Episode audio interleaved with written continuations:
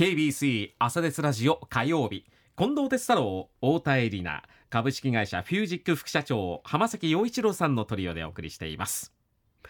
ではこの時間はコメンテーターの皆さんにニュースを深掘りしていただきます。浜崎さん今朝どんな話題でしょうか？はいもうこの週末、まあ、世界中を賑わしたと言っても、まあ、おかしくないと思いますけどもオープン AI を、まあ、率いてきた、えー、サム・アルトマンさんが、まあ、突如として、えっとまあ、解任されたと、はい、まあ、トップからまあ解任をされたということなんですね、うん、これアメリカの時間でまあ11月17日金曜日のことだったと思います、はい、まあ、ちょうど私もあのその当時まあ現場にいたんですけども、うん、まあ、サンフランシスコに本社を置くまあオープン AI 社なんですけども、えー、まあ突如としてまあ退任退くというふうなまあニュースが来た出てたということなんですね、はい、まあそこからえー、まあ今3日ほど経ちましたけども、うんまあ、いろんなことが起こりまして、はい、最終的に今現状としてはサム・アルトマンさんとそしてもう一人の、えっとまあ、重要パーソンの方が、えー、マイクロソフトに、まあ、移って、うん、えー、そこで、えっとまあ、さまざまな事業を、まあえっと、オープン AI がやってきた事業に近しいことをやっていくというところ、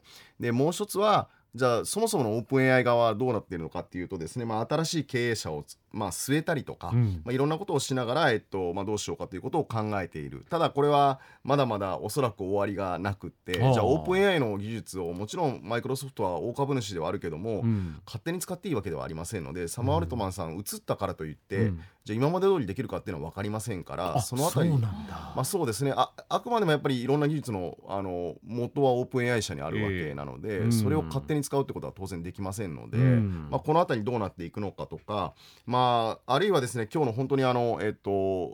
僕は本当にラジオ来たぐらいの時にニュースで見たのはですね約700人いると言われるオープン AI 社の、えー、社員のうちの、えー、ほぼ全てがいや俺らもじゃあ一緒にマイクロソフト移るよって言ってしまっているとかですね、っていう、まあ、いわゆる書簡をですね公表したりとかっていうことでまだまだおそらくここからまあ、2点3点いろんなことが起こるというふうには思うんですね。で、まあ、今回ちょっとそのけいろんな経緯についてはですねおそらくもう少し事態が、えー、クリアになってからの方がいいかなというふうに思いますけどもじゃあなぜこれが起こったのかっていうところは実は非常に重要なポイントを含んでいるので、うん、今日はそれについてお話をしたいなというふうに思うんです。でまずこのオープン AI っていう会社が、えー、どのようにしてできたかっていうところが実はまず非常に重要なポイントなんですね。これ2015年にこのオープン AI っていう組織ができたんですけどももともと会社ではなくていわゆる非営利団体、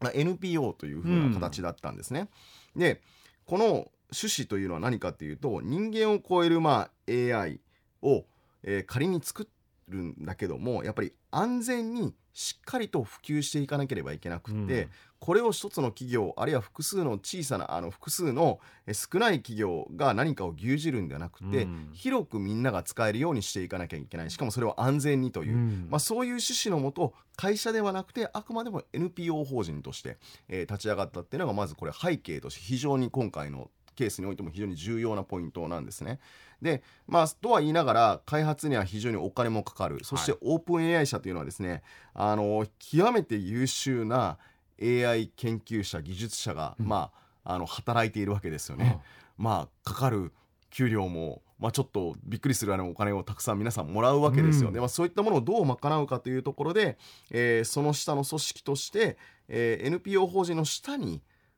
オープン AI の会社を作ったっていうのが組織構造上としてあると。なのでそのオープン AI の会社に対してマイクロソフトは49%の、まあ、約1.5兆円というお金を入れて、うん、でも一方でガバナンスというか会社自体をどうコントロールするかっていうのはあくまでもこの上位にいる NPO 法人がやるんだということなんですよね。で今回あのサム・アルトマンさんどこで介入をされたかってこのいわゆる上位団体の NPO 法人で、えー、取締役といいますか。はい7人かいるんで7人ぐらいいるんですけども、まあ、その中で要は君も抜けなさいねというふうに言われたということで、まあ、会社も当然一緒に抜けなさいねと、まあ、普通の一般の会社でいうとですねこういうことって起こりえないんですね。取締役の選会人っていうのはこれ株主総会で決まりますから、えー、そうやって普通には辞めさせることはできないんですけどもここは要は特殊な構造上つまり上位に NPO 法人があったからということなんですね。でまあ辞めさせられた。でじゃあなぜ辞めさせられたかっていうことがまあそこで起こるんですけども、はいまさしくそこが実は対立構造があって、えー、もう皆さんご存知の通り約1年前にそのチャット GPT の,、まあ、あのいわゆる、えーと、プロトタイプ版が発表された11月末です、はい、本当にもう本当に1年ぐらい前ですよね、うん、もうそこから起こったことっていうのはもうとんでもないことなんですね。だってその11月末にチャット GPT がはあの発表されてあの春先に行われた、まあ、この広島の G7 サミットでは、議題にまで上るほどの急速な普及を見せ、そして、まあ、サマー・アルトマンさん日本にも何度も来ましたし世界中も回って、えー、もうこの1年非常に席巻してきたと。でこのビジネスをするための事業展開のスピードそして、まあ、彼はいろんなことをまたいろんなことを、えー、新しいことも考えてきたわけなんですけどもそういった事業サイド側のサマー・アルトマンさんともう一個、まあ、今回の、えっとまあ、クーデターといいますか、えっと、そういったものの首謀者というのがこのイリア・サツキーバーさんというこれも共同創業者の方なんですけどもこの方はですね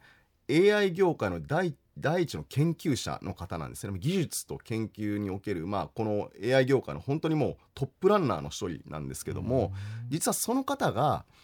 率いる、まあえっと、側が実はあのサム・アルトマンさんをいや君はダメだからって言って解任通告をした。つまり技術側と事業推進側の対立でもって、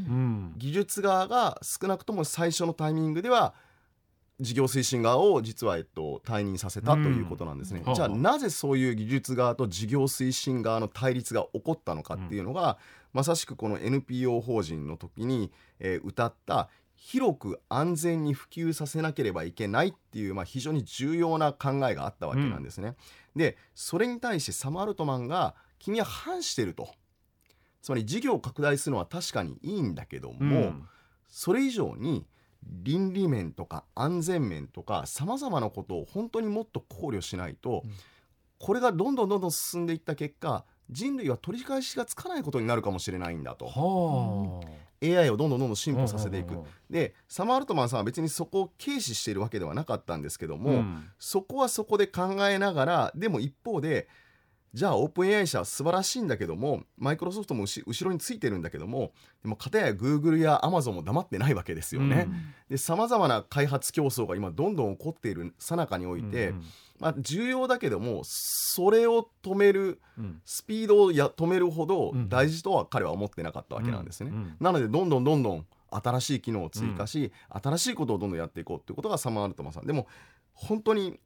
おそらく我々なんかよりももっともっと先の技術を先見性を持って見てる優秀な科学者技術者たちは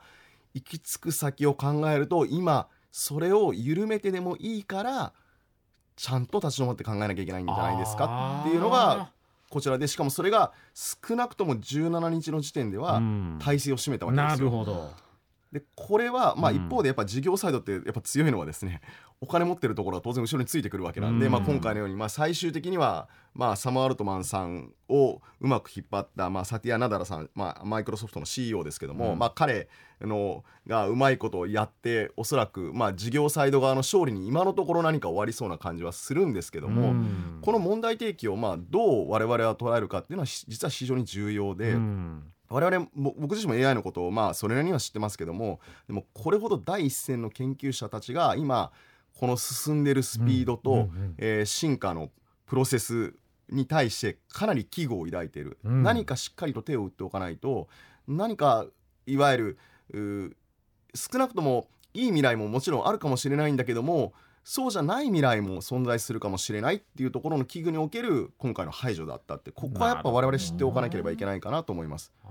今後ねどういう展開になるかっていうのは先ほども言いましたようにまだ分かりません。ですけどもやっぱ根幹にあったのはやっぱりその技術と事業推進サイドの対立それは単なる、えーと、利害関係とかそういうものではなくて、うん、NPO 法人としてのオープン AI が持つ広く安全に AI を普及させようっていうこの理念に対して少しそぐわなかった。くなったんじゃない？君っていうところが発端にあったっていうところですね。まあ、これねあのあの本当にあの、まあ、今後どうなるか分かりませんけどもこの問いというのはですねやっぱりこう裏を返せばつまり AI っていうのはこれから少なくともまあ遠くない未来またものすごい発展をおそらく遂げるんだろうなっていうことと、うん、そしてそれが我々の社会とか生活とかいろんなものにどういう影響を与えるのかっていうところ、これは我々にはまだ分かりませんけども、はい。えー、いい未来もあればもしかしたら良くない未来も、えー、今もしかしたら本当に考えないといけない時期に来てるのかなと。本当にトップ中のトップのその技術者の人がそう言っているってことは、何かしら人類がちょっと危ないんじゃないのっていうのがもう見えてるんじゃないですか、まあ、その人には。彼らからするとですね。しかもあの7人のああ。えっと、取締役のうち、うん。えー要はまあおそらく少なくとも4人3人から4人はですね、うん。そうだと思っていわゆる、うん。えっと解任を要は動議して、うんうん。でもう一人はどうも説得したらしいんですよね。あで2人、まあ、サム・アルトマンさん含む2人が、うん。まあ、ノーだったわけなんですよ。つまりそこのパーセンテージも僕はすごく気になっていて。うんオープン AI 社っていうのはあのビジネスを推進するというよりもあくまでやっぱり技術者科学者の集団に近しいんですよね、NPO 法人だったというところも含めると、なので非常にまあ技術的にえっとまあもうとんでもなくその、まあ、先見そのでしかもそれを現場として多分作ってる人たちもありますので、うん。まあ、彼らが見てるその目線の先というものがうん。ちょっと若干僕は気になるなというか、うん。それがもたらす影響そしてそれはもしかしたら本当にちょっと立ち止まって考えなきゃいけない。イーロン・マスクさんもやっぱそこは言ってるんですよね。ちょっと立ち止まった方がいいと。うんいうふうにも言ってるんで、うん。まあ、この辺り今後どうなるかっていうのは事業このこれがどうなるかあの顛末がどうなるかだけではなくてね、はい。この技術がどうなるかっていうところも含めて、ちょっと注視をした方がいいかなと思います。うん。いや私も全然ね、明るくないんでよくは分かりませんけれどもそういう技術者の人が一回立ち止まれって言ってるっていうことはちょっと恐ろしくなってきましたね。ねえ。何かよからぬもの未来が見えてるんじゃないかって思ったりしますってね。いう、ね。まあこれ分かりませんけどね。我々には見えないですけどでもそういうええ。僕はメッセージと今回のあのこの一連の騒動の発端は受け取りましたけどなるほどね、はい。またこのニュースはね、はい。続報もあろうかとはい。思いますんでよろしくお願いします。